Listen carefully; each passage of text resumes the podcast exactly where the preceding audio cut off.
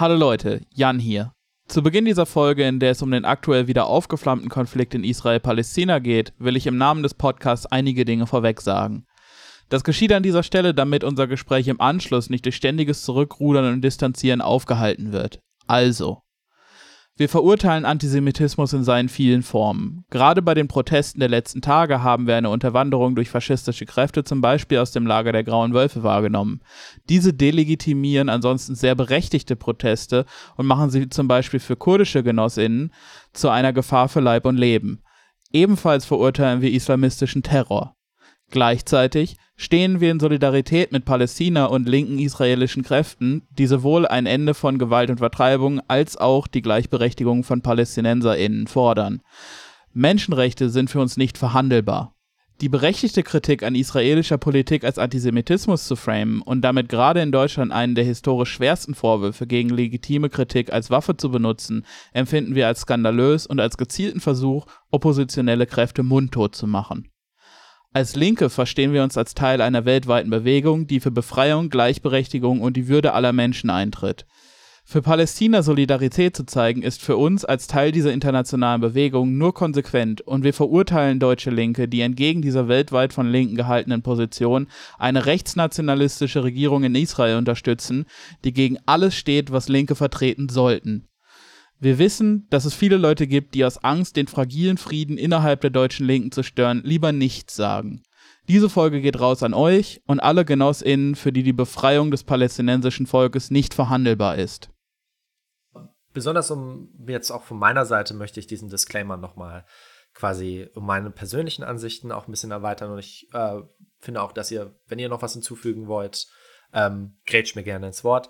Ich würde dazu auch nochmal sagen, was immer gefährlich ist, äh, auch speziell als deutsche Linke, ähm, aufgrund des historischen Kontexts, aber in generellen Diskussionen über ähm, Verbrechen, wo es um, äh, um äh, Rassismus und Antisemitismus, wenn diese aufeinanderprallen geht, ist, ich finde es schwierig, ich finde es auch unmoralisch, Gewalttaten an ethnischen Minderheiten miteinander zu vergleichen.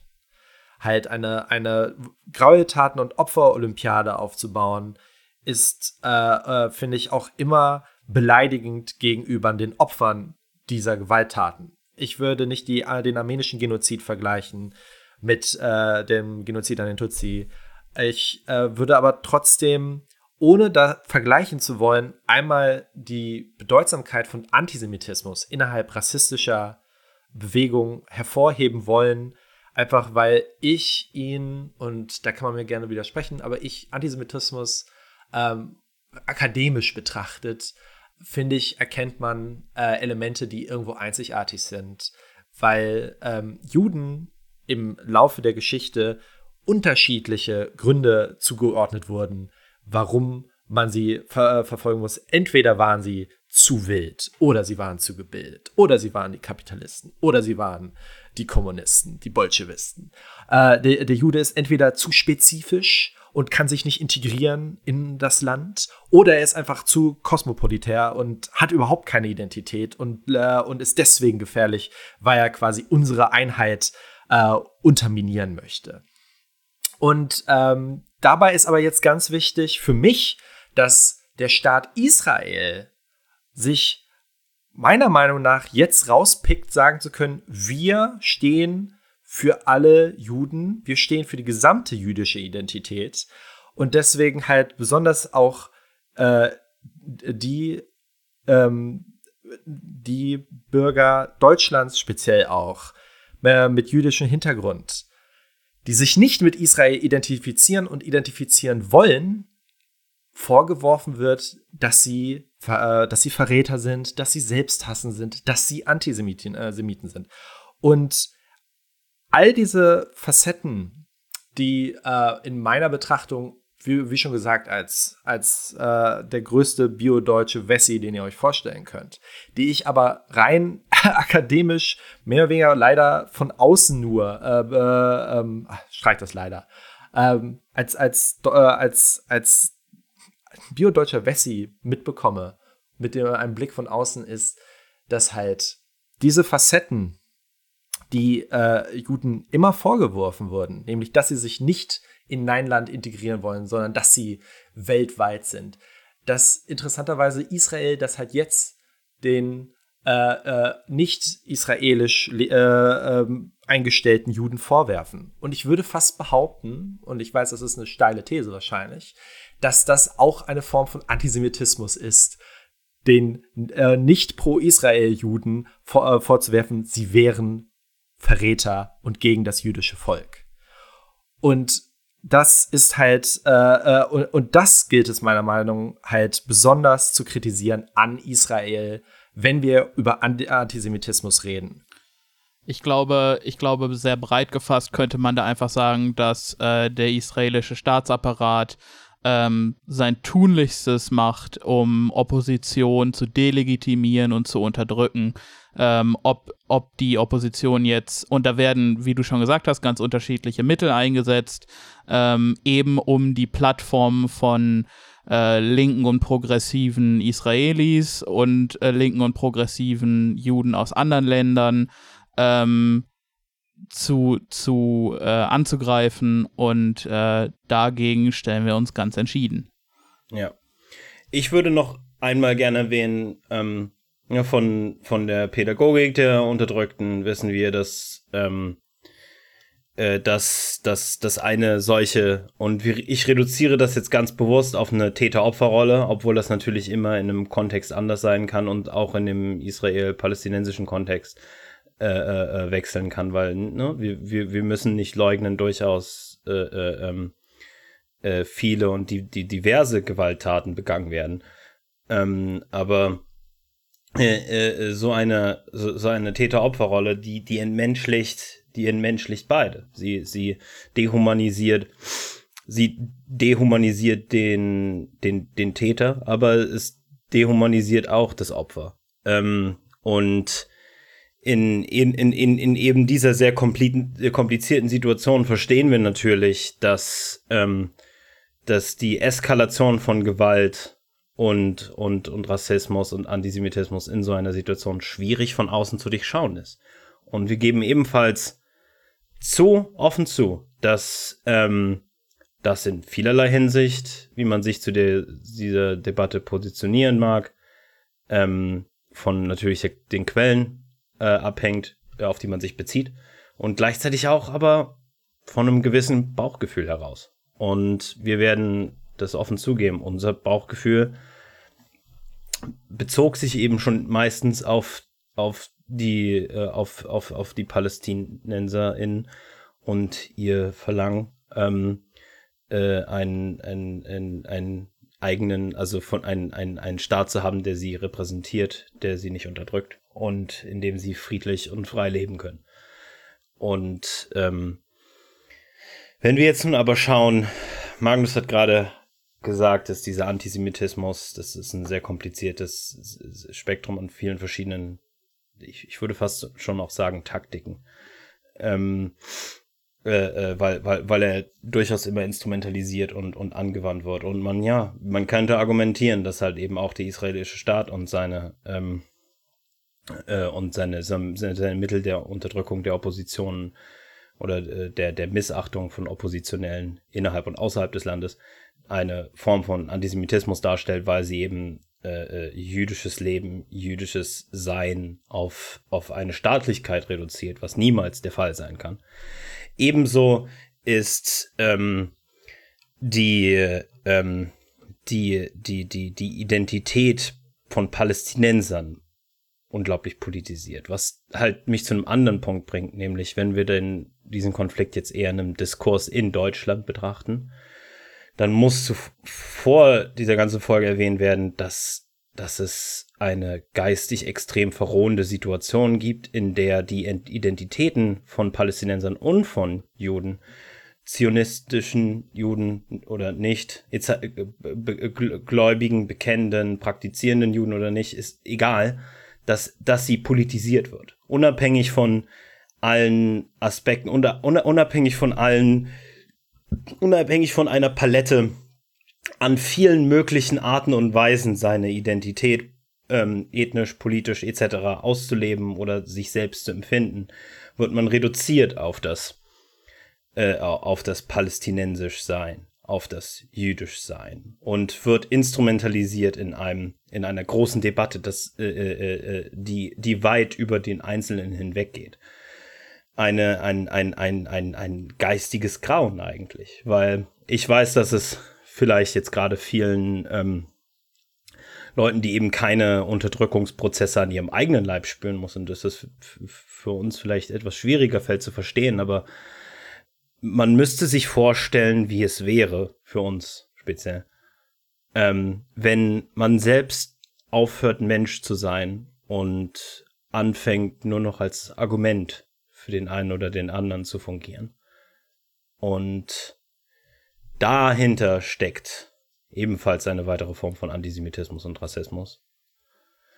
Nämlich, ja. wir wollen das explizit nicht machen. Wir wollen argumentieren für unsere Sache, aber ähm, wir wollen niemand, niemand Einzelnen und niemanden da draußen das Gefühl geben, äh, äh, äh, dass wir euch nur benutzen. Nicht als, nicht als Wesen, sondern als Subjekt. Und das wollen wir nicht tun. Wir wollen ebenfalls für euch, die, die unsere Position nicht nachvollziehen kann. Ich, zumindest ich persönlich, das mögen die anderen vielleicht nicht teilen, aber ich würde mir wünschen, dass ihr euch nicht anhört, nicht weil ich denke, dass ihr eure Meinung ändern werdet, sondern nur, dass ich finde, dass es an sich schon ein guter Anfang wäre im deutschen Diskurs, überhaupt darüber zu reden, dass es diese Meinung gibt und dass sie vertretbar ist und dass wir keine hasserfüllten Menschen sind. Im Gegenteil, dass wir, dass wir ein tiefes Verlangen nach einer egalitären Welt haben und unsere Analyse der Situation zeigt uns persönlich, dass es hier eine Ungleichheit zwischen den Positionen Israel und dem palästinensischen Volk gibt. Israel ist ein Staat, hat eine dementsprechende zentrale, äh, ein, ein, ein, hat dementsprechend ein, ein zentrales Machtmonopol, das durch ähm, Polizei, Militär etc. ausgebaut verteidigt wird. Palästina als Volk ist, ähm, ist, ist, ist, ist, keine, ist keine Entität mit einem, mit einem zentralen Machtmonopol. Es kann es gar nicht sein.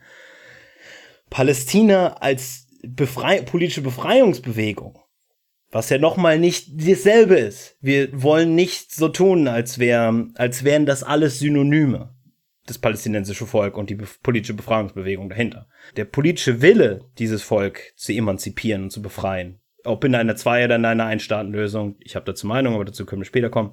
Allein die politische Bewegung ist, ist diffus, ist sicherlich teilweise zentraler organisiert und teilweise dezentral, aber sie hat viele verschiedene Perspektiven. Sie hat seine grausamen äh, äh, äh, äh und gewalttätigen Seiten, aber äh, wie Hamas, aber sie steht, sie, sie kann nicht repräsentiert werden von einer dieser Perspektiven. Und wenn wir über unsere Solidarität mit Palästina reden, reden wir über unsere Solidarität mit einem Palästina, was sich emanzipieren möchte, möglichst ohne den, äh, äh, ohne, äh, also außerhalb von, von, von, von, von solchen äh, militanten, äh, oder nicht nur militanten, aber halt besonders gewaltsamen äh, äh, äh Organisationen wie der Hamas. Ähm, wir sehen es zudem als eine fast schon dreckige politische Taktik, von allen Linken und von allen Palästinensern permanent zu erwarten, dass sie sich erstmal vor jeder dieser Diskurse von Hamas distanzieren müssen, weil ähm, äh, vor allen Dingen, wenn sie vorher nie etwas gesagt haben, was diese Art von Gewalt überhaupt legitimisieren könnte. Wir haben nicht gesagt, dass wir in irgendeiner Hinsicht mit äh, äh, Organisationen wie Hamas übereinstimmen. Die meisten, ähm, nein, alle äh äh, äh, äh, äh, politischen Aktivisten, die ich kenne bezüglich Palästina, distanzieren sich auf irgendeine, hin, hin, auf irgendeine Art und Weise von Hamas. Von uns zu verlangen, sich zu distanzieren, bevor wir überhaupt unsere Position klar machen konnten, ist, ist im, im, wenn es sich gegen Palästinenser richtet, eine Form von Rassismus, finde ich. Wenn es sich gegen uns richtet, mindestens ideologisch und politisch sehr zynisch und unsauber und dreckig. Viele von euch bezeichnen sich zum Beispiel als Kommunisten, als Sozialisten, Anarchisten. Wie findet ihr das denn, wenn ihr mit, keine Ahnung, mit Liberalen redet oder mit Konservativen? Und ihr nennt euch Sozialisten oder Kommunisten oder was auch immer. Und dann kommt das Ja, aber haben sie sich von, von Stalin distanziert? Haben sie, distanzieren sie sich von Mao? Weißt du? Warum, warum verlangt ihr also diese, diese, diese, diese, diese offensichtlich schmutzige und unehrliche Taktik? Sich einfach nur gegenseitig zu gotschern? Warum, warum macht ihr das mit euren vermeintlichen politischen Gegnern, was mit euch getan wird und ihr mögt das auch nicht? Und wie gesagt, es ist unehrlich und ähm, es, es ist nicht richtig. Ja, und ähm, was, was, um nochmal auf den, auf den rassistischen Aspekt an der Sache einzugehen, von Palästinensern und Palästinenserinnen einzufordern, sich von der Hamas zu distanzieren, ist im Grunde auch ein Ausdruck von der Essentialisierung des palästinensischen Volkes auf die Hamas oder auf die Fatah. Es, es, ähm, es gibt keine es gibt keinen Grund, das zu tun. Wir alle müssen das palästinensische, äh, das palästinensische Volk als genauso pluralistisch wie unser eigenes, wie das deutsche Volk oder wie das israelische Volk ähm, ansehen. Und das Essentialisieren auf eine bestimmte Politik oder auf eine bestimmte, auf eine bestimmte Organisation ähm, ist quasi der Ausdruck des Rassismus, den wir hier anprangern. Eine Sache möchte ich noch erwähnen, nämlich ähm, nicht nur, dass es hier eine sehr ungleiche, also dass es hier eine sehr ungleiche, äh, ungleiche Lage gibt zwischen einem zentral organisierten Staat und einer Bevölkerung mit einem äh, äh sehr lose und dezentralen äh, ähm, politischen Bewegungen äh, bezüglich äh, Unabhängigkeit dass das erstmal zu vergleichen und dass natürlich die Gewalt von beiden Seiten damit zu vergleichen nicht ehrlich ist, weil die Gewalt auf der einen Seite, wie gesagt, kein Monopol hat und nicht nur von einer Perspektive kommt und nicht von allen akzeptiert werden kann.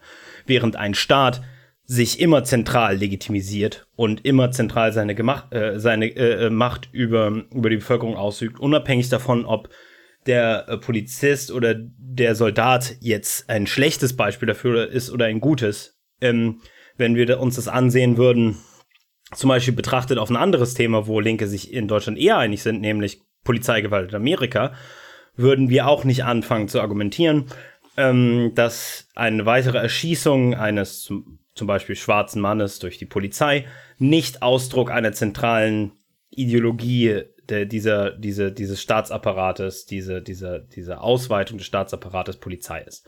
Ähm, wir wollen also nicht gar nicht im Diskurs haben, dass es da irgendwie eine Gleichsamkeit gibt. Genauso wollen wir überhaupt nicht zur Debatte bringen, ob es eine Unterdrückung des palästinensischen Volkes gibt. Sie passiert, wenn ihr diese nicht anerkennt, dann stehen wir vor einem zentralen ideologischen Konflikt, der nicht einfach so geklärt werden kann. Ähm, Pauli sagte sehr nett, don't add us. Ja. Ähm, äh, oder um das anders zu sagen, äh, fünf Millionen geflüchtete ähm, Palästinenser, ne? viele von denen aus mehreren Generationen, viele, die nie in ihrem Leben in etwas anderes gewohnt haben als in einem Flüchtlingslager im Libanon zum Beispiel. All diese Menschen, sie werden nicht, sie, all diese Menschen sind nicht vertrieben einfach nur so, weil sie gerade Lust dazu hatten es gibt, es gibt nicht die Todeszahlen, es gibt nicht die Vorfälle immer und immer wieder, einfach nur um, um, um ein politisches Statement zu setzen. Es gibt eine Unterdrückung und es ist eure Aufgabe, euch einmal darüber zu informieren und zweitens, es ist eure Aufgabe, sich dazu posi zu positionieren wenn ihr jetzt denkt, ah, da gibt es Nuancen und ah, aber Hamas und so, ne, was auch immer, ehrlich, ist, ist, äh, ähm, ich argumentiere hier gerade gegen eine Person, das ist ein bisschen unfair, die nicht, äh, die ich mir gerade selbst aufbaue. Aber, äh, aber es ist gewisserweise fundiert auf, auf sehr vielen Leuten, die ich auf Twitter und im echten Leben kennengelernt habe. Ähm, aber es, es, wir wollen niemals die Unterdrückung äh, von Palästinensern, ähm, wollen niemals die, die, die Vertreibung dieser Menschen zur, De zur, zur Debatte führen, weil sie nicht debattierbar ist. Sie ist mehrfach international über, über etliche Institutionen bestätigt worden. Sie ist einfach beweisbar, einfacher als, als sehr viele andere Themen, über die Deut deutsche Linke sich sehr viel einiger sind. Und ähm, wenn, äh, wenn ihr das nicht wahrhaben wollt, also, okay, was soll ich sagen, aber wenn ihr das wahrgenommen habt, wenn ihr zumindest mit dem Fakt konfrontiert wurde, dass da etwas Schlimmes passiert und dass Leute daran sterben oder vertrieben werden, ihr Haus verlieren, was auch immer, alles, alles Mögliche. Und ihr dann trotzdem noch sagt, ja gut, aber, aber Israel, aber gut, aber wir müssen trotzdem uns mit Israel solidarisieren. Dann seid ihr bereits auf der Seite von den Unterdrückern. Ob und ihr warum das wollt man, oder warum nicht. man, ja, und warum man äh, gerade als deutscher Linker oder als Linker im Generellen äh, den Drang verspürt, sich auf die Seite eines rechtsnationalistischen äh, Regimes oder äh, einer rechtsnationalistischen Regierung zu stellen, die sehr offen immer mal wieder durchsickern lässt, dass sie eigentlich ganz gerne einen, äh, einen Ethnostaat hätten. Ähm, und die, die das quasi auch zur Staatsräson gemacht haben, einen Ethnostaat zu errichten, äh, das verstehe ich halt nicht. Klar, ich bin der Erste, der sagt, über als Deutscher über Israel und über, über äh, Juden zu reden, ist äh, unangenehm, äh, wenn man in der Geschichte, wenn man im Geschichtsunterricht aufgepasst hat. Ähm, aber letztendlich muss man doch den, der Faktenlage ins Auge blicken. Und ähm, klar, die Situation ist kompliziert, wenn man ins Detail geht. Ähm, aber gerade gerade die ganz brandaktuelle Lage ist doch ist doch völlig unabhängig ähm, davon, was in den Jahren davor passiert ist. Denn, denn die äh, Unterdrückung ist ja weiterhin da. Wie Pauli schon gesagt hat, die Unterdrückung ist nicht zu verhandeln. Ähm, und wer jetzt 1900 und ein Krug was gesagt hat, es steht, steht ja in gar keiner Relation dazu, was gerade für, für Gewaltverhältnisse dastehen. Ja.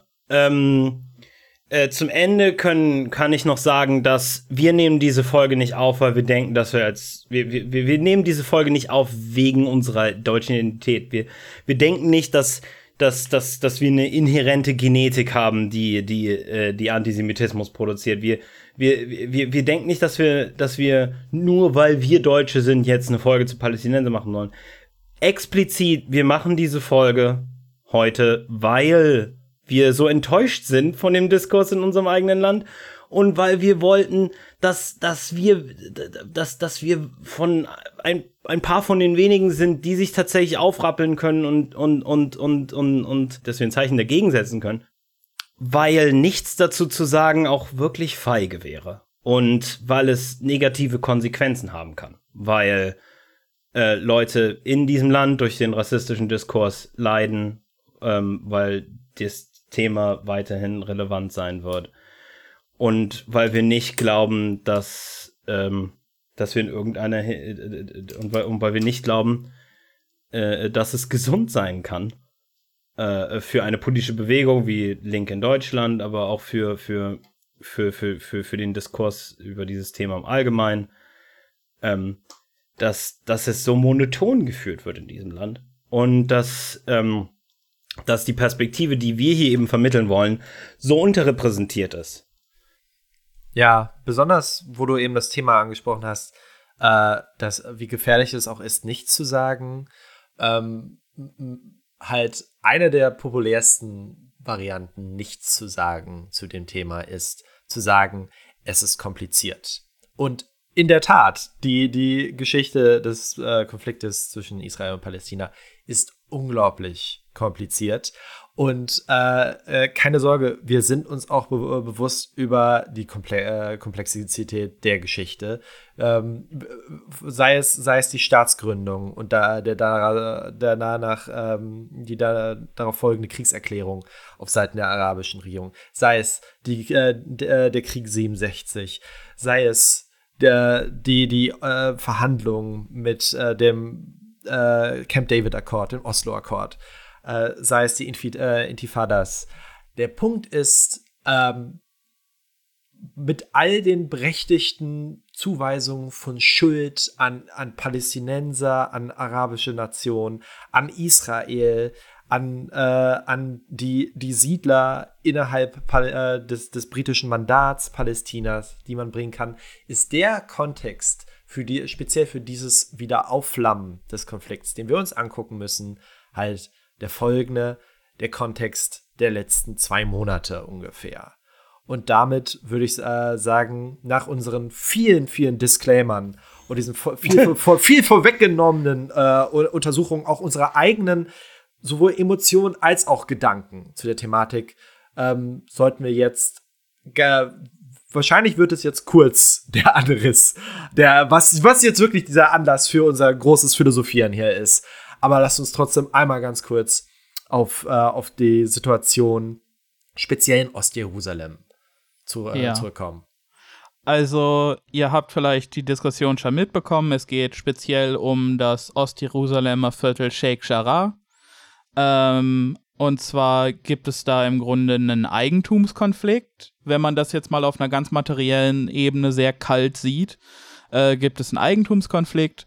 Und zwar äh, hat im 19. Jahrhundert ähm, in dem, in der, äh, in dem Gebiet in Ostjerusalem ähm, die Shepherdie Community, das Shepherdie Community Committee und äh, das Knesset Israel Committee ähm, Land gekauft, aber nie darauf gebaut.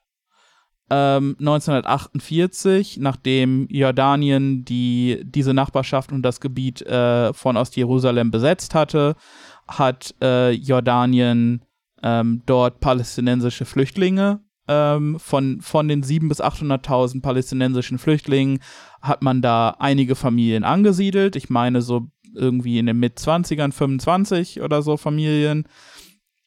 Und ähm, das sind, das sind, äh, das ist in 1956 passiert. 1967, ähm, als Konsequenz aus dem Sechstagekrieg, hat Israel ähm, und dabei muss man sagen, während sie gegen das verstößt gegen internationales Recht, haben sie äh, Ostjerusalem besetzt ähm, und danach äh, hat die israelische Regierung das sogenannte Legal and Administrative Matters Law verabschiedet.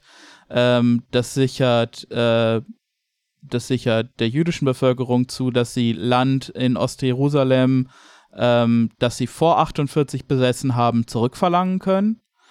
Ähm, allerdings muss man dabei auch sagen, dass PalästinenserInnen dieses Recht nicht zusteht. Also wenn vor 48 äh, PalästinenserInnen Land in ähm, Jerusalem und Ostjerusalem besessen haben, können sie dies unter dem gleichen Gesetz nicht zurückverlangen.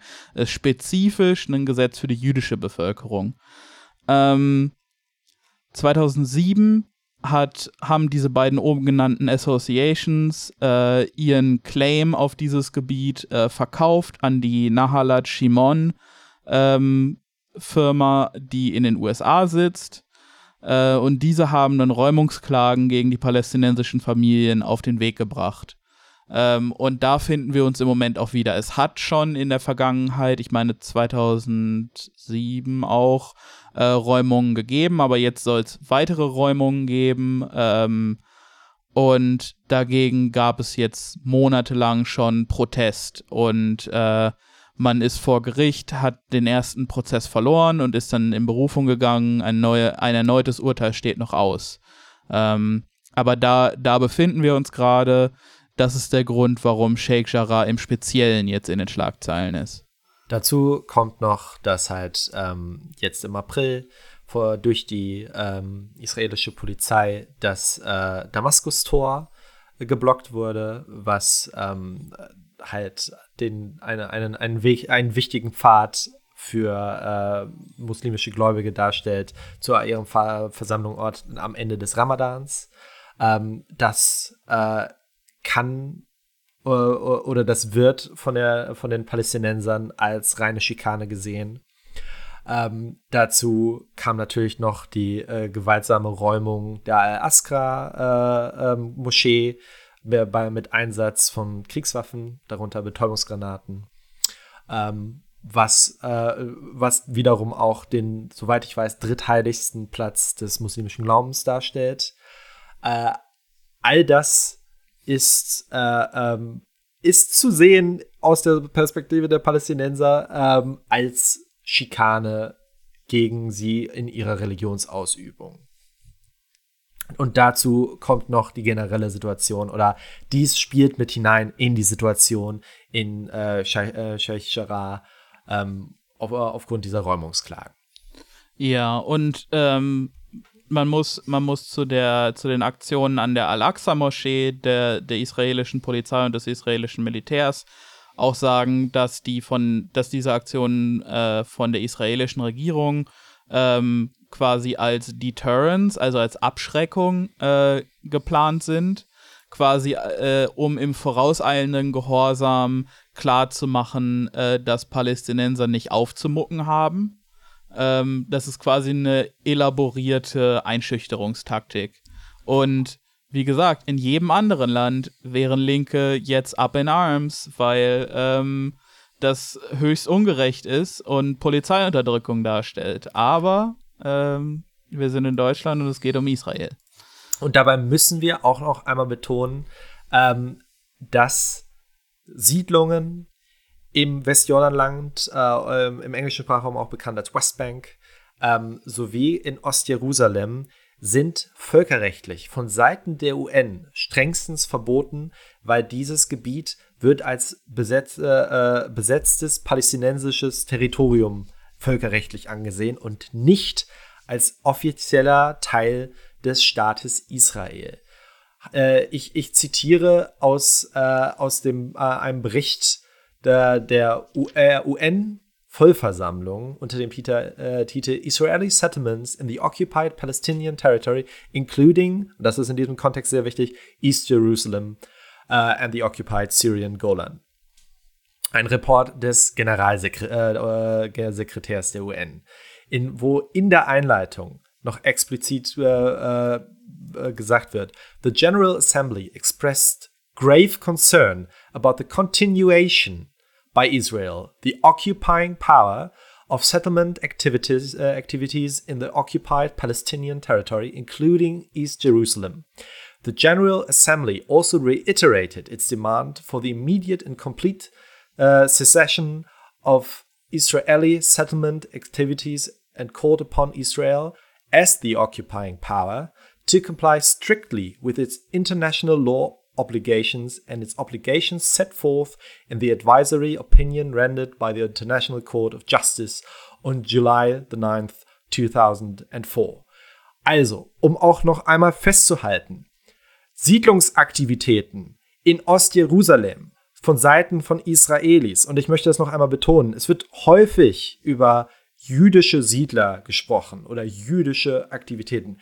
Streicht das Wort jüdisch das sind israelische Siedler jüdischen Glaubens, okay, aber israelische Siedler, die gegen Völkerrecht vertreten, äh, äh, ähm, die gegen, äh, ja, die Völker, gegen Völkerrecht verstoßend in nicht-israelischem Gebiet siedeln, damit dieses halt von ihnen israelisch gemacht wird.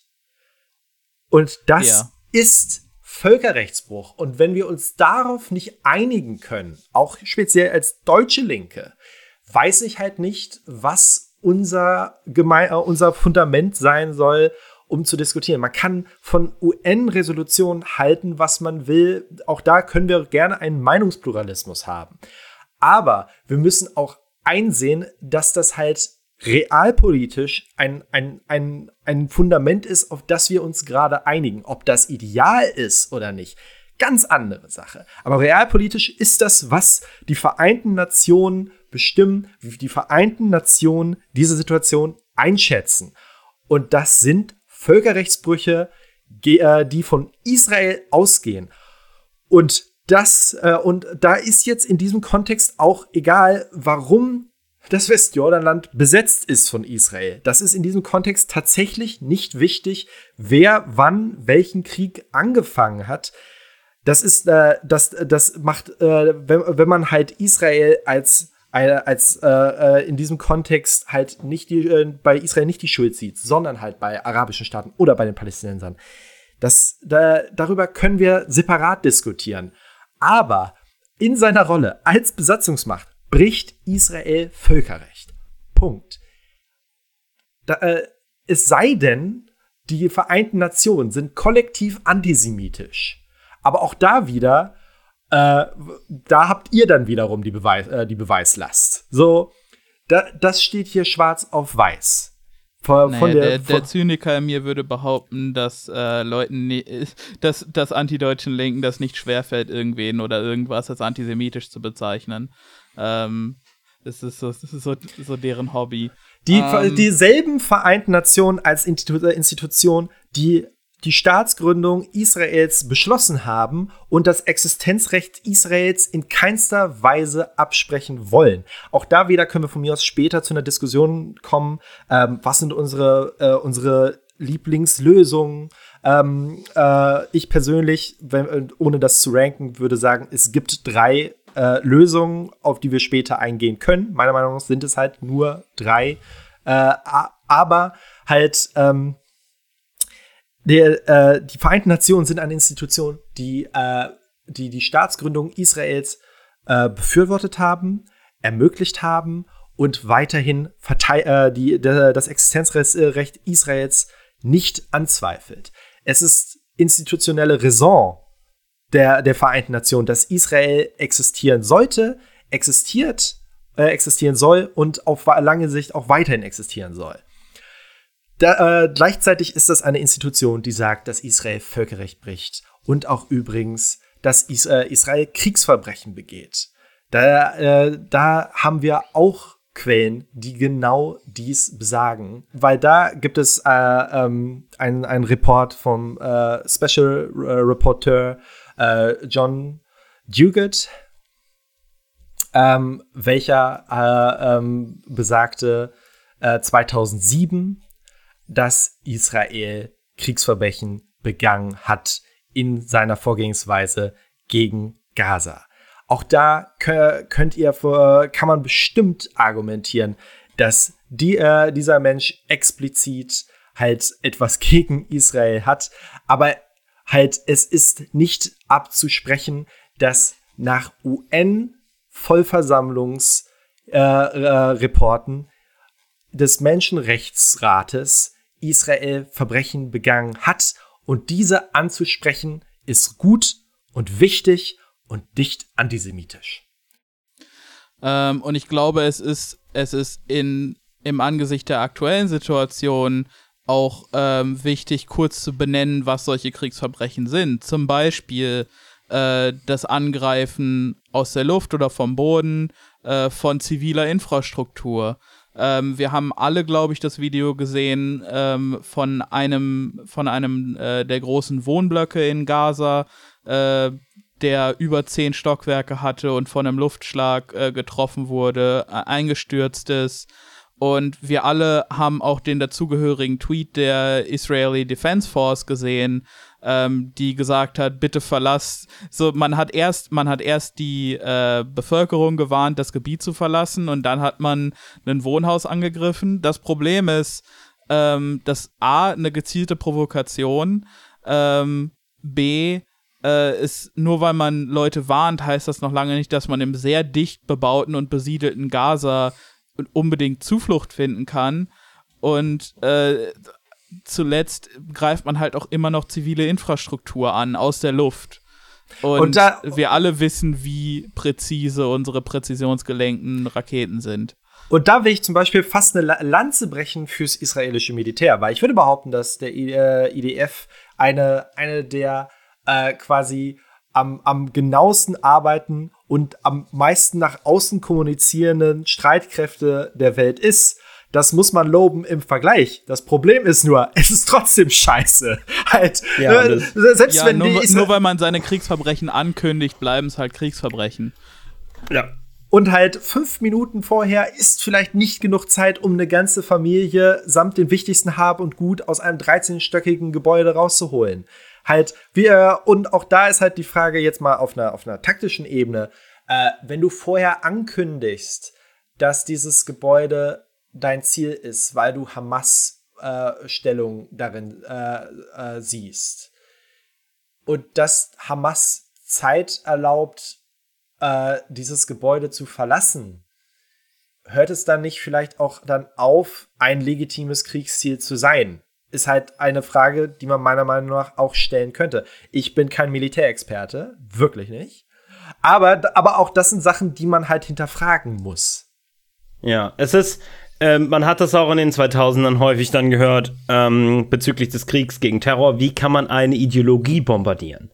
Ähm, denn wo man jemanden tötet, das radikalisiert den Nächsten. Und ja. Ähm, äh, wir haben es hier, wir, ich, wir, wir wollten jetzt explizit in dieser Folge nicht auf die tiefere Geschichte und auf die längere Geschichte des Konflikts eingehen, aber wir haben es hier mit einer, mit einer ähm, Degradierung, mit einer kontinuierlichen Radikalisierung zu tun, die nicht ganz ohne passiert. Die Hamas ist nicht in Isolation auf einmal die stärkste Kraft in, in, in vielen, also zumindest in vielen Aspekten, ne? Nicht allge allgemein gültig und nicht in der Gesamtbewegung, aber in, halt in manchen Aspekten äh, ähm, äh, äh, ähm, halt zu, zu, zur stärksten Kraft geworden. Das ist nicht in Isolation passiert. Das wurde durchaus gefördert. Nämlich an dem Moment, in dem ähm, Wahlen äh, Wahlergebnisse aberkannt wurden, in dem friedliche Proteste als Akte des Krieges oder der der der äh, ähm,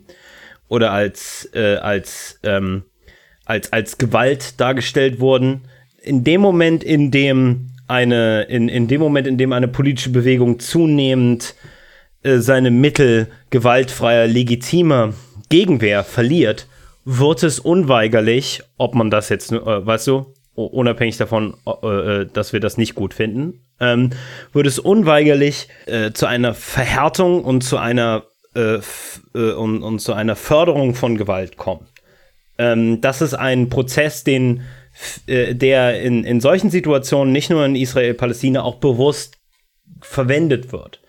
Denn wo man eine, denn, äh, denn wo eine zentrale Regierung ähm, eine politische äh, Bewegung unterdrücken möchte, muss sie nur äh, die friedlichen Mittel äh, verhindern, um, um mehr oder weniger bewusst durch die eigenen, äh, äh durch halt diese Entgleisung halt äh, zu, zu, zu, äh, zu immer gewalttätigeren oder zu ähm, ent, äh, oder, oder, oder zu, zu immer radikaleren Ausdrücken kommen, um die dann erneut zu verurteilen, weil sie ja. nicht legitim und, sind. Und um auch da, oder nee, sorry, Jan, du zuerst. Ähm, und da greifen auch, auch Prozesse, die wir hier im Podcast immer wieder besprechen, äh, wie Paul schon gesagt hat, diese Delegitimierung von, von zivilem und nicht gewalttätigen Widerstand ähm, durch, durch Staatsgewalt, die in einem liberalen System äh, verklärt ist zu und, und äh, nicht als solche anerkannt wird, nämlich als Gewalt anerkannt wird. Und das sind Prozesse, die wir hier in Deutschland immer wieder sehen, wo dann, wo uns als Linken quasi gesagt wird, ja, ihr müsst innerhalb des Systems agieren und dann wird uns innerhalb des Systems aber äh, zu signalisieren gegeben, dass es, dass es sich nicht verändern wird und dann machen wir außerparlamentarisch was, äh, worauf man dann als, als Linke in Deutschland häufig auch einfach einen Knüppel in die Fresse bekommt. Und ähm, und diesen Prozess kennen wir doch, glaube ich, alle, dass, dass innerhalb einer liberalen Demokratie häufig ähm, radikale Kräfte, die radikalen Wandel zum Besseren durchführen wollen, im System blockiert werden, in die außerparlamentarische Opposition gedrängt werden und, äh, dem, und dann ähm, der, der äh, ja diese Bemühung des Wandels weiter delegitimiert wird, indem gesagt wird, ja, aber sie nehmen ja gar nicht am Prozess teil, obwohl man des Prozesses verwiesen wurde. Und so läuft das äh, in Israel-Palästina ganz genauso. Und wenn wir auch noch mal speziell über die Hamas und auch ihre Geschichte reden äh, wollen, ähm, ja, wir, äh, dann, wenn wir über die Hamas reden und auch die momentane äh, äh Gewaltspirale, die zwischen Israel und speziell Hamas existiert, müssen wir halt über die Geschichte der Hamas sprechen, weil die Hamas, wie Pauli auch schon gesagt hat, kommt nicht aus einem Vakuum und nicht äh, mal abgesehen von, von der äh, politischen Situation explizit intern Gazas, muss man auch reden, die Hamas wurde aufgebaut in Teilen durch Israel. Israel hat er, ähm, er in, äh, in den 70ern erkannt, dass äh, wenn man die PLO ähm, unter Wasser, äh, unter Wasser, unterwandern möchte, man sich speziell gegen, äh, gegen die Fatah äh, richten muss. Äh, Yasser Arafats Fatah-Partei war die stärkste Kraft, die quasi das Herz der palästinensischen Befreiungsorganisation ähm, dargestellt hat. Und da die Fatah ähm, äh, eine, eine säkuläre und eine linksrevolutionäre Guerillabewegung war, ähm, wollte man einen Gegenpol entwickeln, um halt per Divide and Conquer mehr oder weniger während des Kalten Krieges halt ähm, die, äh, diese, diese auch speziell explizit linke Bewegung zu zerschlagen.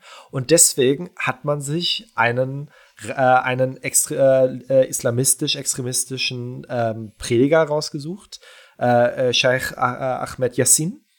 Ähm, der, und dessen Be Bewegung, die halt aus der ägyptischen äh, äh, äh, muslimischen Bruderschaft entstanden ist, ähm, finanziell gefördert, um halt äh, eine, ein, einen Gegenpol zur linken Fatah aufzubauen. Das ist in einer langen Tradition äh, halt da, da geht es auch tatsächlich gar nicht groß um Israel und äh, religiöse Konflikte. Da, das finde ich besonders interessant, weil halt wir als Linke, auch zum Beispiel an die Antideutschen da draußen, als, als Linke ist auch die Entstehung der Hamas durch Unterstützung Israels in einem historischen Kalten Krieg-Kontext zu sehen, wo gezielt im Nahen und Mittleren Osten säkulare, linksrevolutionäre äh, äh, Bewegungen unterminiert wurden durch islamistische Terrorgruppen, die gefördert wurden. Diese Beispiele kennen wir halt hauptsächlich von den USA, in Afghanistan,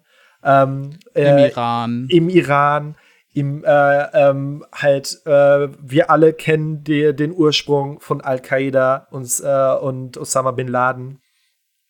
Und da, äh, das hat nichts mit Juden gegen Muslime in diesem Kontext tatsächlich zu tun. Ja. Das hat mehr da, was damit zu tun mit westlichen kapitalistischen Staaten, die eine linke säkulare Bewegung im arabischen Raum unterminieren wollte und dadurch eine islamistische Terrorgruppe gegründet hat, weil, und das wird meine Grundthese für diese ganze Folge sein, Israel und Hamas halt explizit in dieser, in dieser äh, Konstellation. Und brechen wir es noch weiter runter.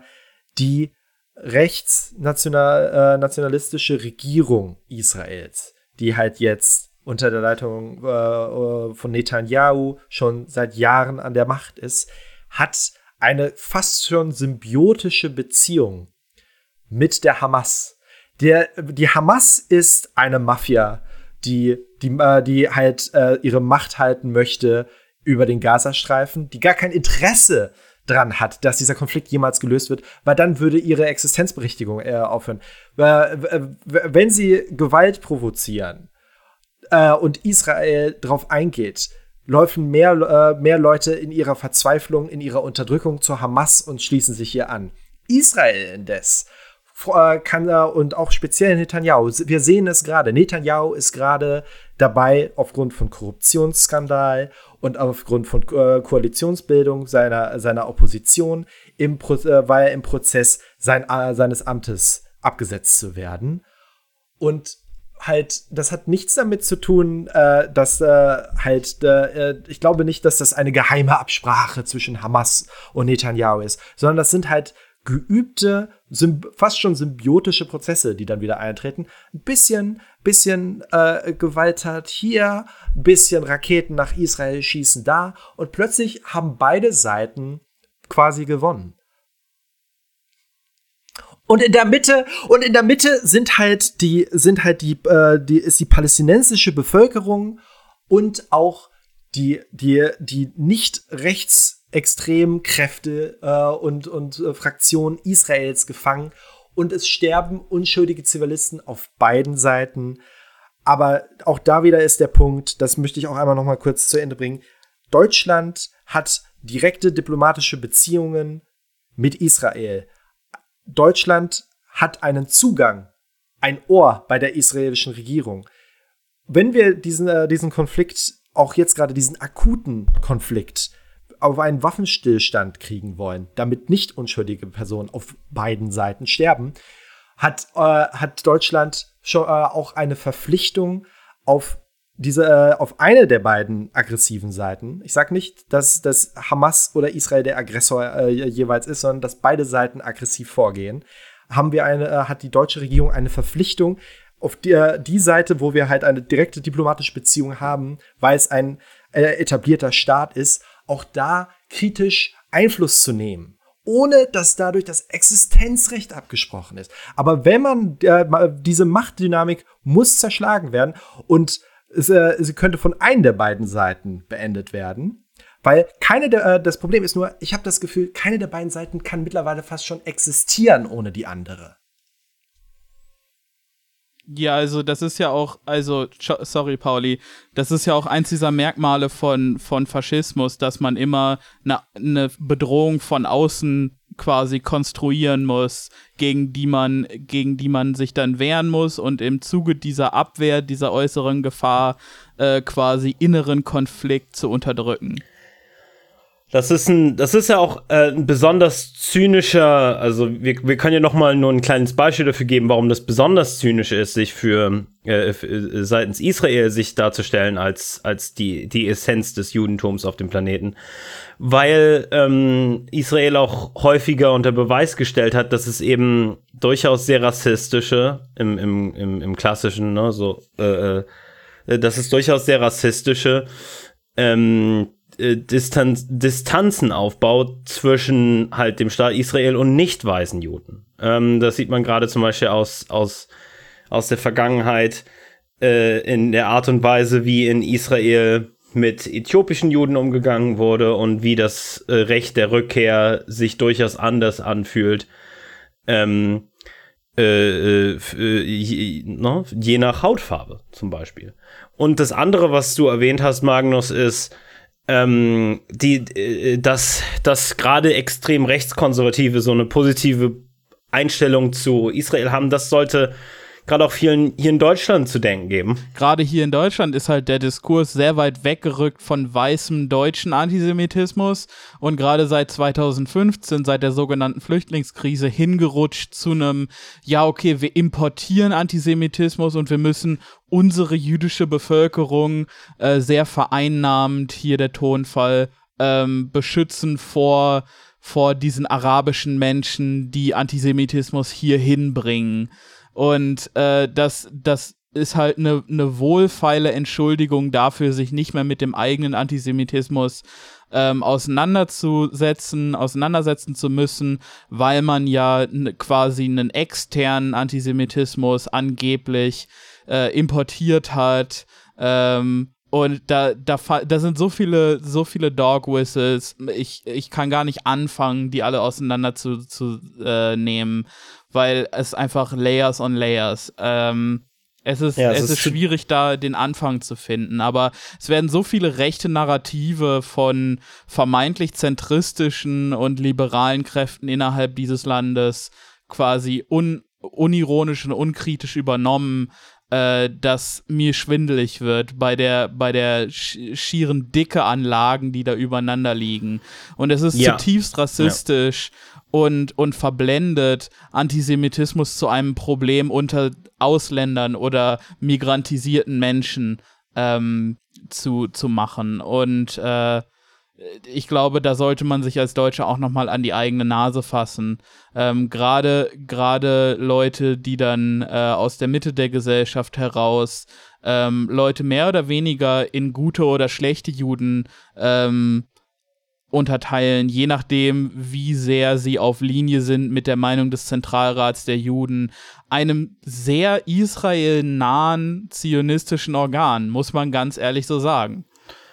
Ja, ähm, äh, äh, das eingangs erwähnte, nämlich die Politisierung von der Identität äh, ähm, Palästinensern, aber auch Migranten in, dieser Bezie in, in diesem Kontext im Allgemeinen in Deutschland, also speziell ähm, äh, äh, äh, Migranten aus dem arabischen Raum und Nordafrika. Ähm, es ist so zutiefst verletzend. Ähm, dass eben in dieser Politisierung, in dieser Identitäts, in, diese, in dieser Bildung von Identität, von einem, von einem, von einem homogenen, migrantisch-deutschen Masse, weißt du? In, der, in, in dieser, in dieser, Entschuldigung, ja, in dieser heterogenen, in, in dieser Bildung einer heterogenen, migrantisch-deutschen Masse. Ähm, dieser, die, diese, dieser Identitätsbildung dann den Antisemitismus hereinzuschreiben, ihn zu essentialisieren, das ist zutiefst rassistisch und zutiefst verletzend.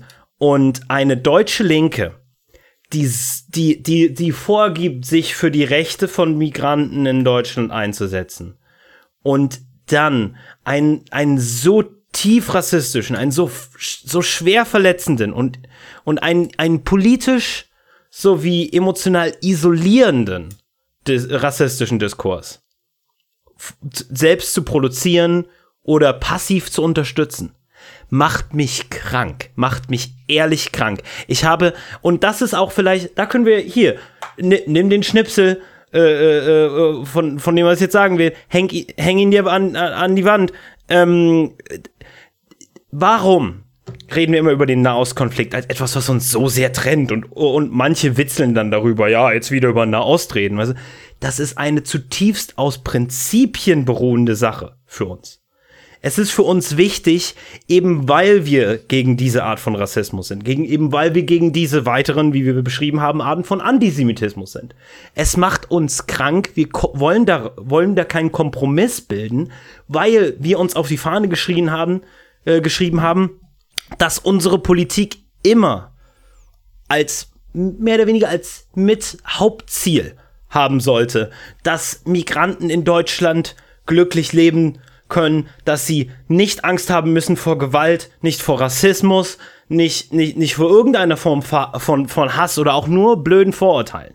Das ist, ist uns so wichtig und alles, was, alle, alles, was das angreifen möchte und macht, macht uns auf einer, auf einer, nicht nur auf einer, in, in, auf einer kühlen, intellektuellen Ebene fertig, sondern es macht uns tief emotional krank. Und da kriegen, sobald wir das mitkriegen, krieg, kennen wir, kennen wir keinen Kompromiss. Da, wir kennen, wir haben kein Verständnis dafür. Und wenn wir das bei euch sehen, finden wir euch scheiße und, äh, und, und, und ne, schreiben uns abends im ja. Gruppenchat, wie kacke und dämlich wir euch finden. Ja, glaubt mir, wir schicken uns Screenshots zu und äh, danken auf euch hinter euren Rücken. Und wenn das euch nicht trifft, dann weiß ich auch nicht. Ähm, ja. die Sache ist, ich habe kein Problem, Hand in Hand ähm, mit anarchistischen und kommunistischen und sozialistischen ähm, GenossInnen ähm, gegen Kapitalismus zu kämpfen. Aber dieser, dieser Konflikt ist so emblematisch für eine, für eine Reihe von Einstellungen und Meinungen zu rassifizierten Menschen ähm, und zu Muslime, die, die euch einfach verrät als Menschen, die Antirassismus performativ und für gute Nudelsterne betreiben. Und nicht aus einer tiefen Überzeugung heraus, dass alle Menschen gleich sind und Gleichberechtigung verdienen. Ähm, das sind ja nicht alles nur eiskalte, überzeugte Antideutsche. Und das sind nicht alles nur liberale äh, Pro-Israel äh, äh, äh ähm, äh, ähm, passive Unterstützer von ethnischer Säuberung, sondern ähm, das sind ja auch Leute, die einfach, die, das ist ja ein sehr breites Spektrum und es gibt gewisse Begrifflichkeiten, die ein Unwohl erzeugen, manchmal auch ein durchaus verständliches oder berechtigtes Unwohl, die wir aber trotzdem verwendet haben in dieser Folge oder nochmal eindeutig gegenüber Israel verwenden würden. Ähm, Begriffe, bei denen wir nochmal klarstellen wollen, dass es sich hier um eine, um, um, dass, dass man sie durchaus verwenden kann und äh, ähm, dass wir uns äh, fast nur im deutschen sprachigen Raum in diesem Diskurs über diese äh, Begriffe streiten. Einer von denen äh, oder einer, den hatte ich äh, vorhin oder den hatte ich gerade eben schon erwähnt, nämlich der Begriff der ethnischen Säuberung und ein anderer wäre der Begriff der Apartheid. Der, der Begriff der Apartheid äh, ist ähm, jetzt in der Diskussion um, äh, äh, ähm, um, um Israel und Palästina schon häufiger gefallen.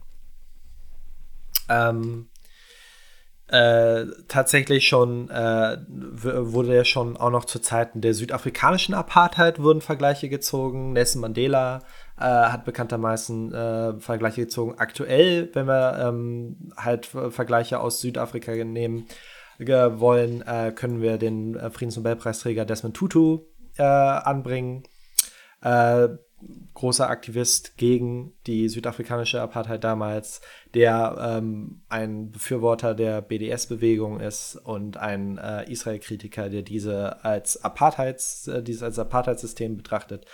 Und jetzt äh, so richtig losgetreten hat das äh, Anfang des Jahres eine, ähm, äh, eine, eine Publikation der, äh, des B'Tselem, des israelischen Informationszentrum für Menschenrechte in besetzten Gebieten.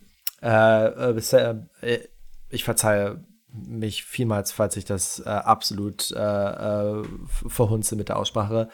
Bezellem ist eine Publikation, die halt ähm, 89 mit der ersten Intifada gegründet wurde und seitdem sich explizit nur auf ähm, die besetzten Gebiete äh, ähm, konzentriert. Das bedeutet ähm, das Westjordanland, den Gazastreifen, Ostjerusalem und äh, Golan. Aber in dieser am 12. Januar 2021 publizierten äh, äh, äh, Stellungnahme ähm, halt äh, erklärt haben, dass sie das nun nicht mehr machen wollen. Ähm, um, um sie zu zitieren, ähm, halt in, äh, am Anfang des Absatzes erklären sie halt, wie schon gesagt, dass sie in ihrem Mandat nur die besetzten Regionen sehen. Yet the situation has changed. The regime's organizing principle has gained visibility in recent years, as evidenced by the Basic Law, Israel, the nation state of the Jews, uh, Jewish people, passed in 20, uh, 2018. Darauf gehe ich gleich noch ein bisschen ein. Or open talk of formally annexing parts of the West Bank in 2020. Taken together with the facts described above, this means that we have uh, that what happens in the occupied territories can no longer be treated as separate from the reality in the entire area under Israel's control. The terms we have used in recent years to describe the situation, such as prolonged occupation or a one state reality, are no longer adequate.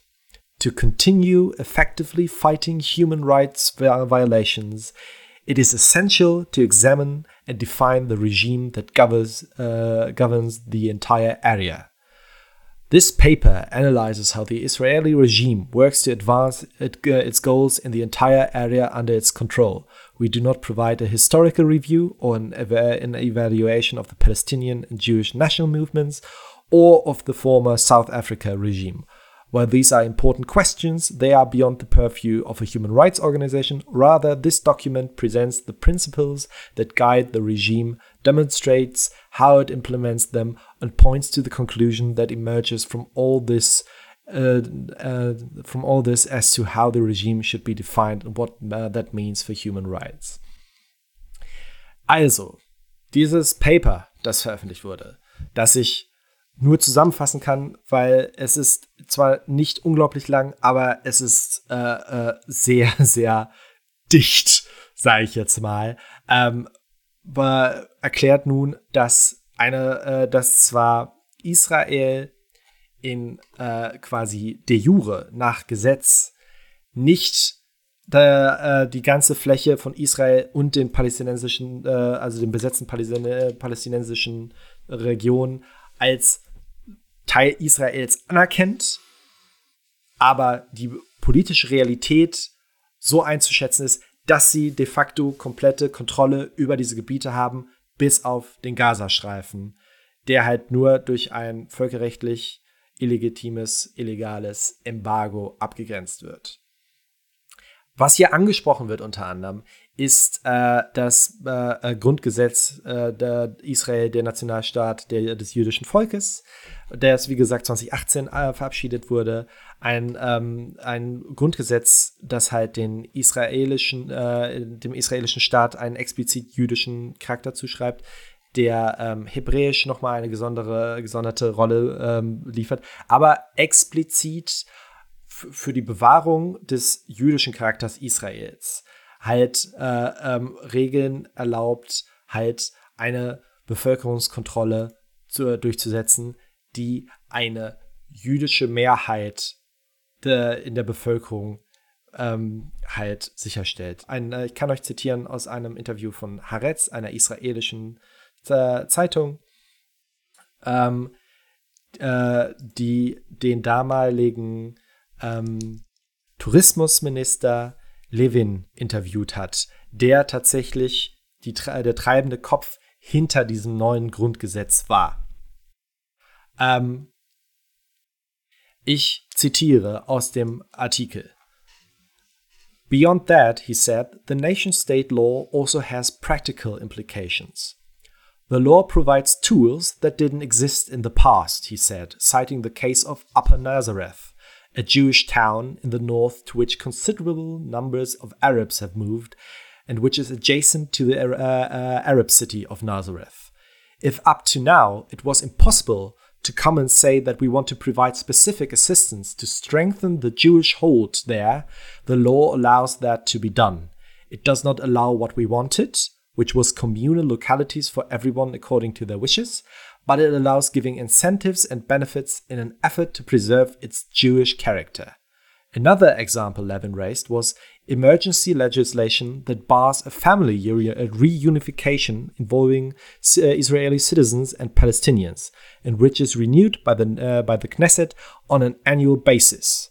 Through the law, we can prevent family reunification not only, uh, not only out of security motives, but also motivated to maintain the character of the country as the nation, uh, national homeland of the Jewish people, the tourism minister said.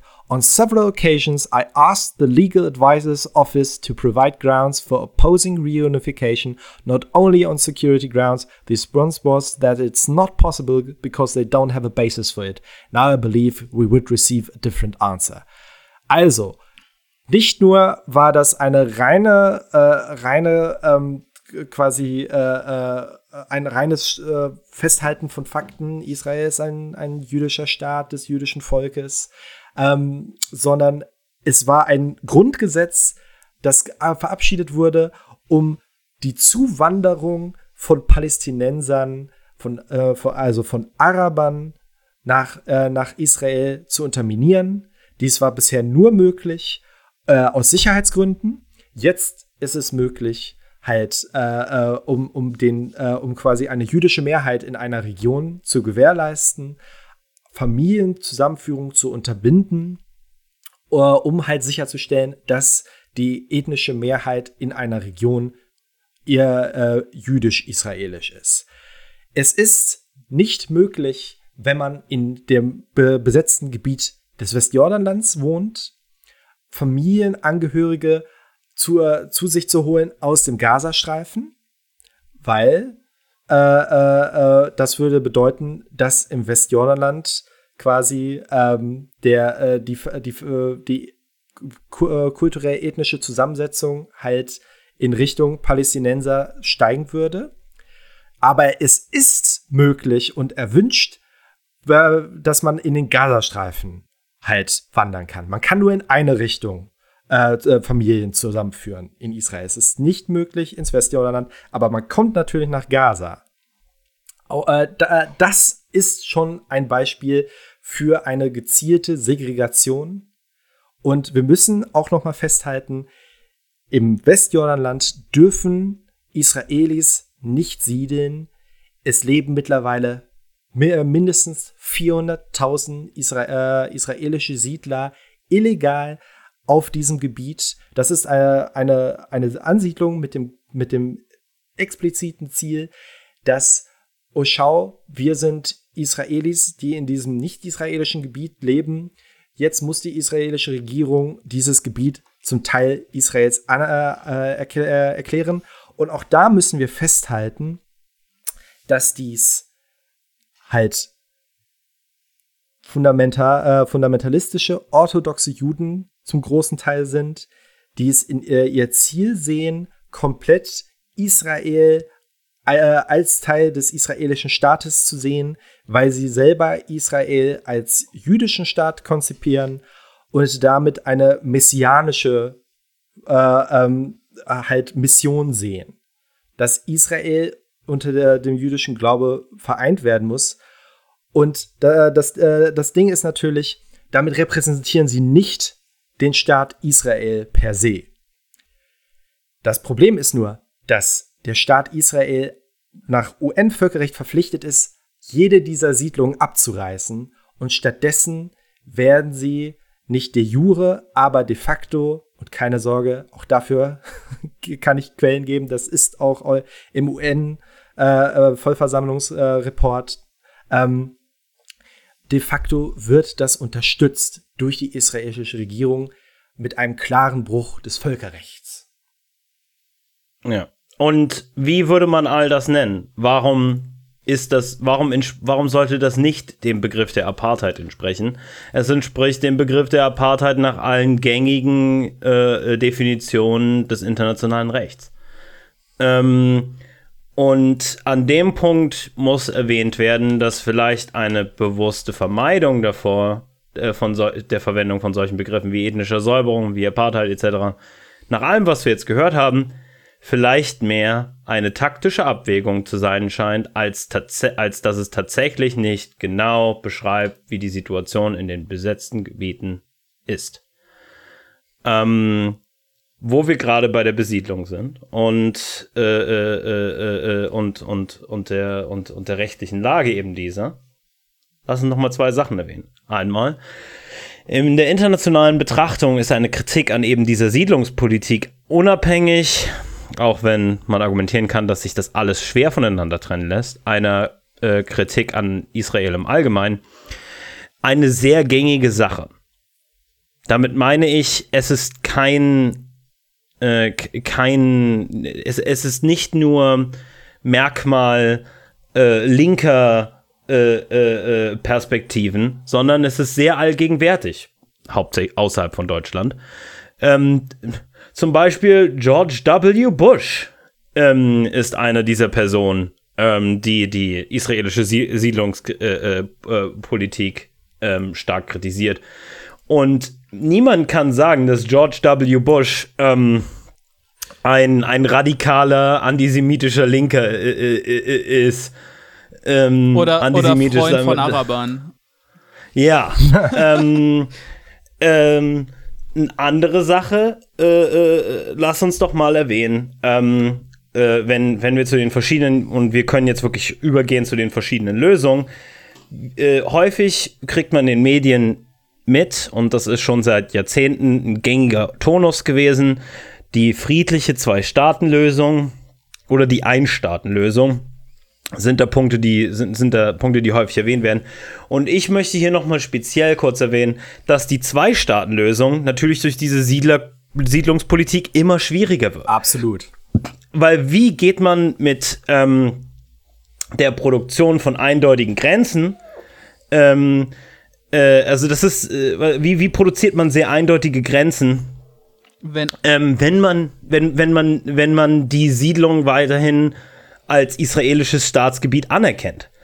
Erneut muss man dann äh, die, die, diese, diese Produktion von Grenzen, die ja für so eine Zwei-Staaten-Lösung relevant wären, äh, also nicht relevant, sondern äh, Kern äh, von der Sache wären, ähm, sind, sind ähnlich kompliziert wie die Grenzverläufe zwischen Indien, zwischen Bangladesch, zwischen Pakistan, wo teilweise halt ähm, Grenz, äh, äh, Insel äh, äh nationale Inseln in nationalen Inseln in nationalen Inseln wiedergefunden werden kann. Wozu führt das? Wozu führt die Siedlungspolitik, wenn diese Grenzen anerkannt werden? Zu dem Problem, dass man dann auf einmal äh, äh, äh, Siedlungsgebiete von, von, von also Gebiete, in denen Palästinenser mehrheitlich wohnen, wie Inseln abgeschottet werden mit Siedlungen ringsherum.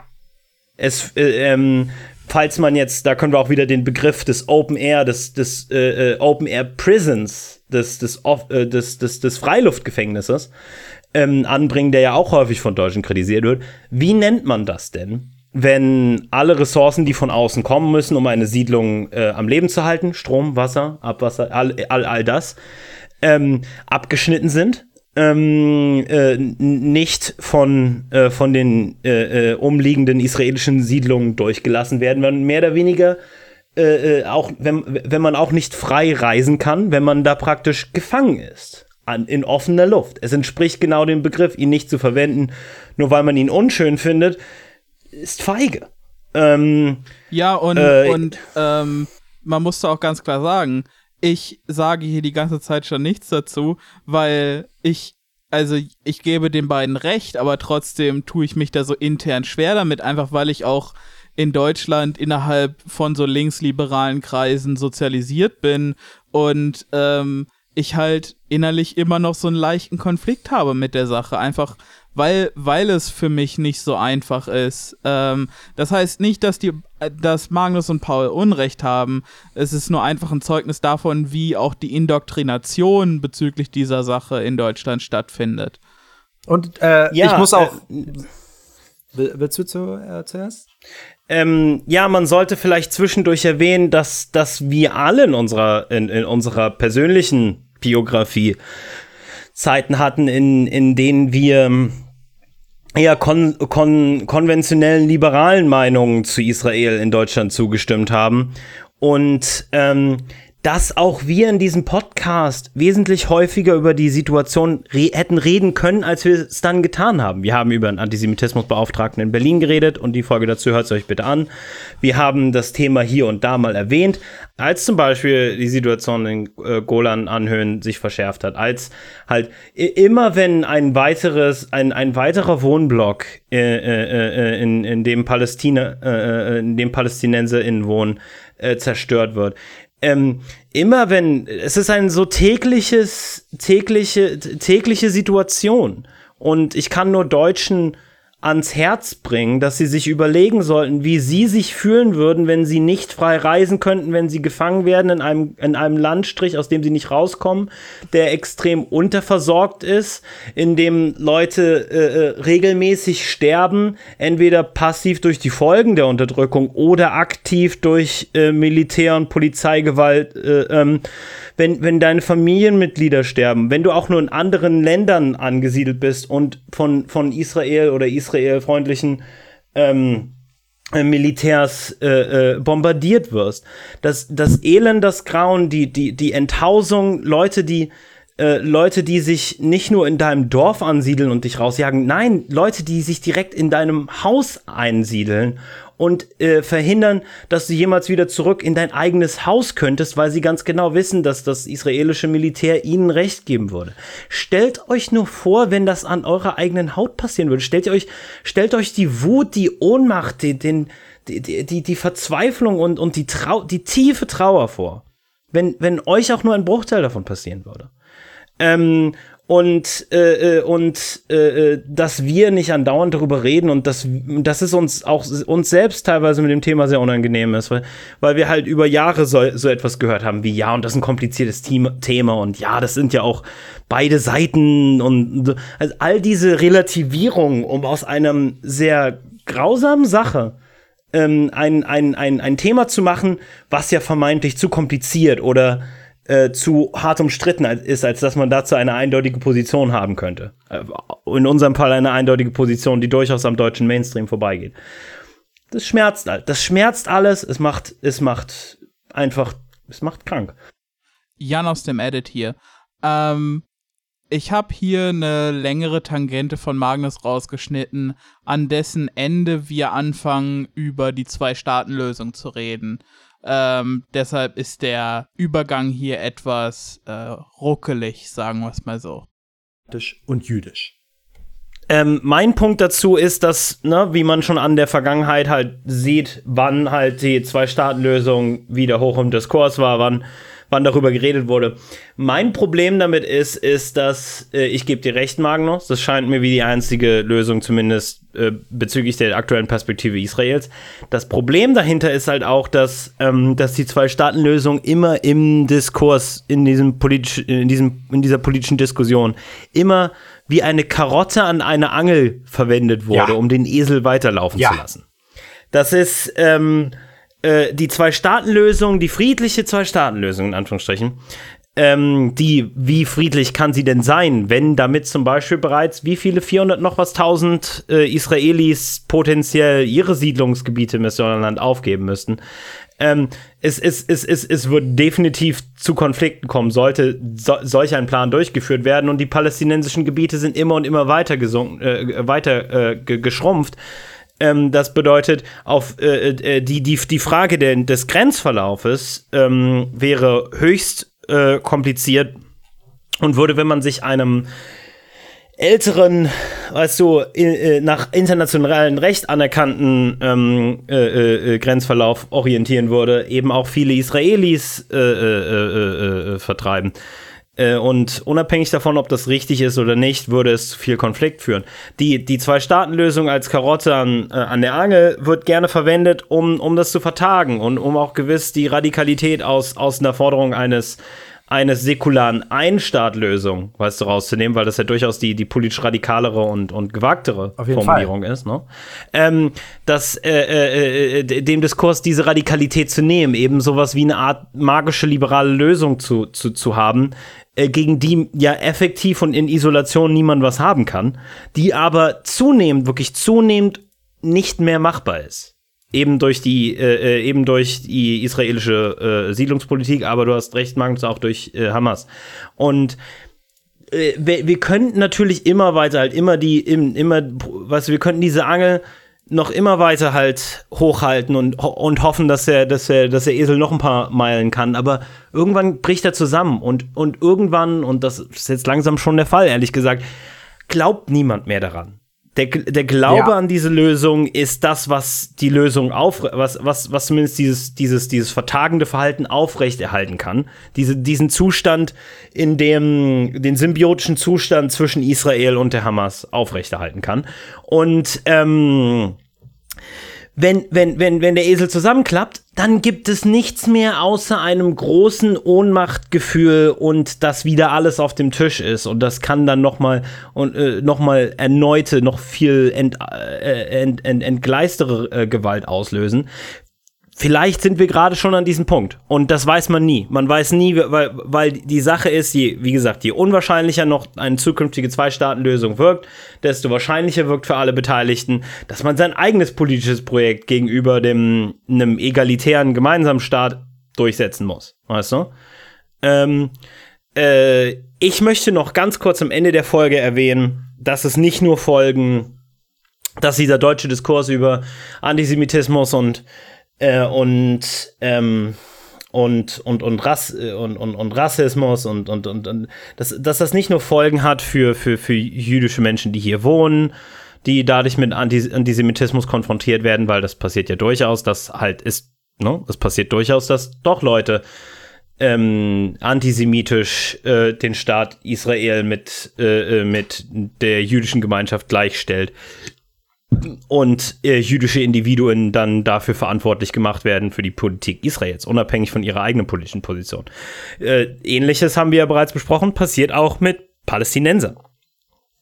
Palästinensern. Und hier haben wir jetzt noch eine Sache, die bei dem, die speziell, wo ich speziell nochmal diesen deutschen Is Israel-Fetischismus erwähnen möchte. Nämlich, ähm, es ist eine Sache, dann Israel zu verteidigen, weil warum auch immer man denkt, dass, dass sie jetzt die, die, die passendere und treffendere Position in diesem Konflikt haben. Wie gesagt, wir widersprechen dem stark. Ähm, das ist eine Sache. Die andere Sache in Deutschland ist eine explizit, und das will ich nochmal als antisemitisch betrachten, eine explizit antisemitische, fetischisierende Betrachtung Israels. Häufig, häufig äh, hast du dann sowas wie, ja, hier die, die noch was Tonnen Dialektik und dann wird Kriegsmaterial äh, äh, fetischisiert und, und dargestellt als, als, als ein Mittel der Demokratisierung und als ein Mittel linker Politik, ein Panzer. Weißt du? Absurder geht es nicht. Oder wortwörtlich Tanky, daher kommt der Begriff Tanky. Das ist, es ist ein Israel-Tanky. Weißt du? Und das, andere, und das andere ist, dass man dann immer wieder sagt, ja, aber das ist die Demokratie. Das ist die Demokratie im Nahen Osten. Sie nicht zu unterstützen, wäre Antidemokrat, wäre im, implizit die anderen zu unterstützen, die nicht demokratisch sind, die, die, die, die, die, die, äh, wo, wo Religion regiert und wo, äh, wo, ähm, antidemokratische, äh, menschenverachtende Regime existieren. Aber die Sache ist, genau das, und dann jetzt, ich passe bloß auf, ich passe genau auf, ich möchte Israel nicht mit anderen Regierungen gleichstellen. So etwas wie eine Gleichstellung will ich nicht beschwören. Ich will sagen, Ähnlichkeiten. Ich will sagen, Prozesse und, und, und Institutionen ähneln sich. Und in der Betrachtung zwischen Israel und anderen Ländern in der Region. Denn wir haben bereits gesagt, Israel wird in vielerlei Hinsicht schon seit Jahren von seinen konservativsten Kräften regiert. Wenn Leute in Deutschland sagen, ja, aber Israel ähm, das ist ja auch eine Hochburg zum Beispiel für jüdisches Leben in der Region. Und das ist, ähm, und, und, und äh, wenn man dann über die israelische, das israelische Militär redet und dass es Frauen zulässt und das ist, und man sieht ganz häufig dann halt Nachrichten über ja und und und und und jetzt jetzt äh, äh endlich sind halt Transleute zugelassen.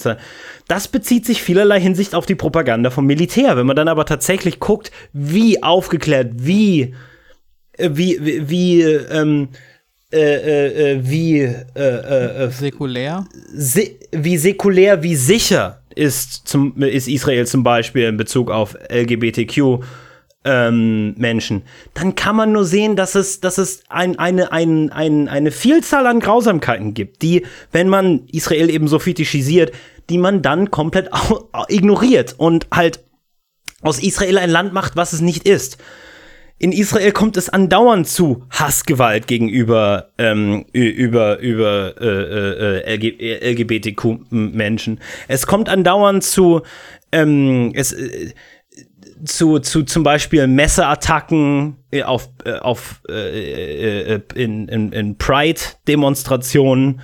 Es ähm, Frauenrechte sind sehr, weißt du, auch wenn Israel zum Beispiel halt in seine Verfassung, glaube ich, und auch in, äh, in den 50ern bereits Gesetze eingeführt hat für die ähm, de facto Gleichstellung zwischen Frau und Mann, gibt es trotzdem noch unglaublich viele, gerade wieder Rechtsrücke in den letzten Jahrzehnten, in denen ultrakonservative, ultraorthodoxe ähm, äh, äh, ähm, ähm, Segmente äh, äh, äh, Israels, äh, die, die die Rechte immer wieder zurückgekurbelt haben oder dafür gesorgt haben, dass, dass, dass, dass, dass breitere Rechte nie ein, eingebracht werden konnten. Scheidungsrecht und, und insgesamt Heiratsrecht in Israel ist furchtbar. Ähm, wortwörtlich bis 2018 ähm, konnte es Frauen noch in vielerlei Hinsicht verboten werden. Äh, also gab es so eine Art Segregation äh, von Frauen im öffentlichen Leben. Einen getrennten Teil im Bus, am Ende des Busses, wortwörtlich. Ähm, äh, es, nur weil das Militär sich nach außen inszeniert als ein egalitäres, aufgeklärtes, in dem Leute aller Geschlechter äh, ähm, für, für sich für den Staat Israel einsetzen können, heißt das nicht, dass ihr diese Propaganda auch glauben solltet. Israel hat gewaltige Probleme bezüglich der Rechte von Minderheiten, bezüglich, ne, wir haben schon ganz viel über Palästinenser geredet, aber eben auch bezüglich Frauen und bezüglich äh, äh, LGBTQ-Menschen. Und da ist genau der Punkt, was ich eigentlich sagen wollte, diese Fetischisierung von Israel, die, die sorgt nicht nur für die inhärente Politisierung, für, die, für, für den Antisemitismus und Rassismus gegenüber Palästinensern, gegenüber Migranten, gegenüber Juden in Deutschland. Nein, dieser deutsche Diskurs sorgt auch dafür, in gewissen Teilen, dass, dass, dass, ähm, dass, äh, äh, jüdisch, äh, das jüdische Linke zum Beispiel in, in Israel weniger Möglichkeiten haben, für die Rechte von ihren Minderheiten einzustellen. Weil sobald der internationale Diskurs so, so, so wischiwaschi ist, bietet das dann auch weniger Plattformen, weniger Möglichkeiten, halt aufmerksam zu machen auf die Sachen, die wirklich falsch laufen, auch im inneren Kern Israels. Ähm, also selbst wenn ihr Israel nur, weißt du, selbst wenn ihr an dem weiteren Bestehen Israels, so wie es existiert, gerade interessiert seid da draußen, selbst dann könnt ihr nicht auf reinen Herzens sagen, dass sich nicht doch einiges in, in Israel verändern muss und dass und dass diese, diese schwammige, fetischisierte Betrachtung Israels nicht einfach einen Riesenschaden macht, wenn ihr denn eben Veränderungen bewirken wollt in diesem Land. Und ähm, zu dem Punkt noch, werden wir noch einmal den äh, Zeitartikel von Fabian Wolf äh, nur in Deutschland verlinken, weil, äh, was äh, Pauli ganz am Anfang äh, angesprochen hatte, mit der Fetischisierung auch deutsche Juden in Deutschland von halt äh, nicht-jüdischen deutschen Linken. Ähm, ja, ein Gedanke, der mir auch immer kommt, besonders halt in, in, in deutschen Diskursen, auch in äh, speziell halt in, Deutsch, in deutscher Politik auf äh, Ebene der Bundesregierung. Ich finde halt auch hier, hier wieder diese, diese quasi unkritische Solidaritätsstellung mit Israel, finde ich persönlich bedenklich. Auf auch hier wieder, und es kotzt mich an, aber wieder auf ganz realpolitischer Ebene. Ich habe persönlich wenig Probleme damit, dass eine deutsche Regierung, die an den Wert von Nationalstaaten glaubt, eine gewisse Staatsräson hat in der, äh, in dem Schutz der Existenz des Staates Israels. Solange man halt auch den Palästinensern genau das zuspricht. Ähm, und auch da, äh, ich, ich kann nachvollziehen, dass Deutschland mit Israel verbündet ist. Aber auch, auch hier, meinen Freunden, bin ich mit am kritischsten gegenüber, weil ich von ihnen äh, Sachen erwarte. Und wenn sie meine Erwartungen nicht erfüllen und wenn sie in meinen Grundsätzen mich enttäuschen, dann kritisiere ich sie scharf.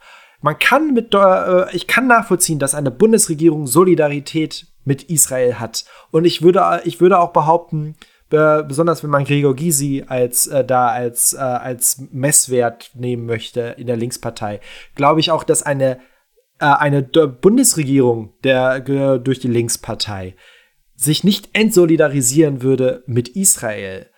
Der Punkt ist nur, es darf nicht unkritisch sein. Ja, das ist das, das ist das Mindeste, was wir von euch verlangen. Das ist das Mindeste, was wir von euch verlangen. Wir verlangen nicht von euch, dass ihr das Existenzrecht Israel an, äh, anschreibt. Das ist ein Punkt, den können wir an anderer Stelle diskutieren. Da, da, gerade, das ist eine ganz andere. In Bezug Argu auf eine Ein-Staaten-Lösung. Genau, genau. Das kann man auch diskutieren. Aber, aber der Punkt ist, was nicht diskutabel sein sollte, ist, dass kein Staat, auch nicht aus religiö äh, äh was nicht zu diskutieren ist, ist, dass kein Staat, auch nicht aus historischen Gründen, nicht Kritik äh, äh, äh, nicht kritisierbar sein sollte. Und ich finde, da sollte Deutschland als, eine, als ein, ein Land, das historisch gute Beziehungen zu Israel und vertretbare, Bezie also äh, halbwegs okay Beziehungen zur PLO hat, ähm, seine Funktion auch nutzen, sich zu äußern. Und ich finde es beeindruckend, wie feige die Positionnahme der EU auch momentan ist. Weil, äh, und halt auch, äh, ich kann auch nachvollziehen, dass Leute aus historischen äh, Gründen äh, sich fragen, oh, ähm, wie würden wir denn äh, gegen Israels äh, Völkerrechtsverbrechen halt irgendwie vorgehen? Äh, äh, Sanktionierung von Israel, wie auch BDS es fordert zum Beispiel. Ich wollte gerade ähm, sagen, ähm, wie geht haben, man auf haben, internationaler Ebene, wie, wie bestraft man andere Länder dafür, dass sie internationales Recht brechen? Ha, komisch.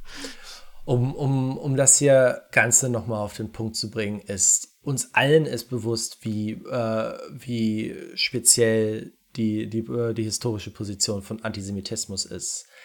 Uns ist aber auch wichtig, dass äh, der Vorwurf halt von Antisemitismus nicht äh, genutzt wird, um eine breite Diskussion über israelische äh, Rechtsbrüche zu unterminieren. Und, äh, das war, war der Anfang des Podcasts und das ist auch das Ende des Podcasts. In Deutschland müssen wir Israel kritisieren können, ohne dass wir äh, ohne dass man das automatisch als Antisemitismus bezeichnet. Gleichzeitig dürfen wir Antisemitismen keinen Platz geben innerhalb der legitimen Kritik.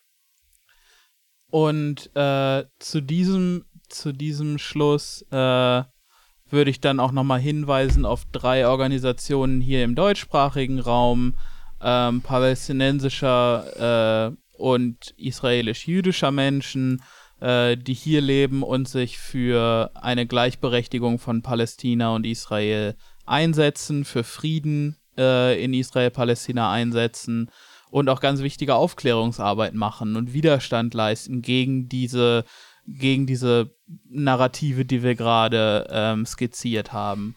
Und zwar zum einen ist das Palästina spricht, ähm, auf Twitter zu finden unter Palästin spricht, mit E geschrieben, Palästin spricht. Ähm, dann ist das JID Leipzig, jüdisch-israelischer Dissens in Leipzig. Ähm, und jüdischer, jüdischer antifaschistischer Bund. Ähm, und die beiden sind zu finden unter jid-leipzig und äh, jewishbund, B-U-N-D. Ähm, bitte folgt da rein. Das sind die echten Experten. Wir sind nur äh, drei Leute, die äh, ihre, ihre begründeten, aber trotzdem ähm, von außen rein sehenden Befindlichkeiten äußern. Ja, ähm, äh, und zum Abschluss kann ich noch sagen, ähm, fick Jan Böhmermann. Fick ihn. Ja, Jan ja. Böhmermann, großer Hundesohn. Alter Schwede, das, fick, fick äh, war, die, das war die moralisch äh, lahmste und faulste äh, Position, die man einnehmen konnte. Ja. Ja. Ähm, wir, ich habe es schon erwähnt eingangs, wir haben das gemacht, auch so ein bisschen, um unser eigenes Gewissen reinzuwaschen, ähm, weil wir eben auch einen emotionalen Druck verspüren, weil wir eben häufig ne, das natürlich nicht ganz berechtigte, aber halt trotzdem das Gefühl bekommen, dass wir sehr alleine stehen mit diesem Thema und dass wir nur wenige andere im deutschsprachigen Raum kennen, die so denken über die Situation, wie wir das tun. Ähm, und äh, äh, äh, wir hoffen zwei Sachen. Einmal natürlich, dass ihr tatsächlich eben diesen Experten folgt.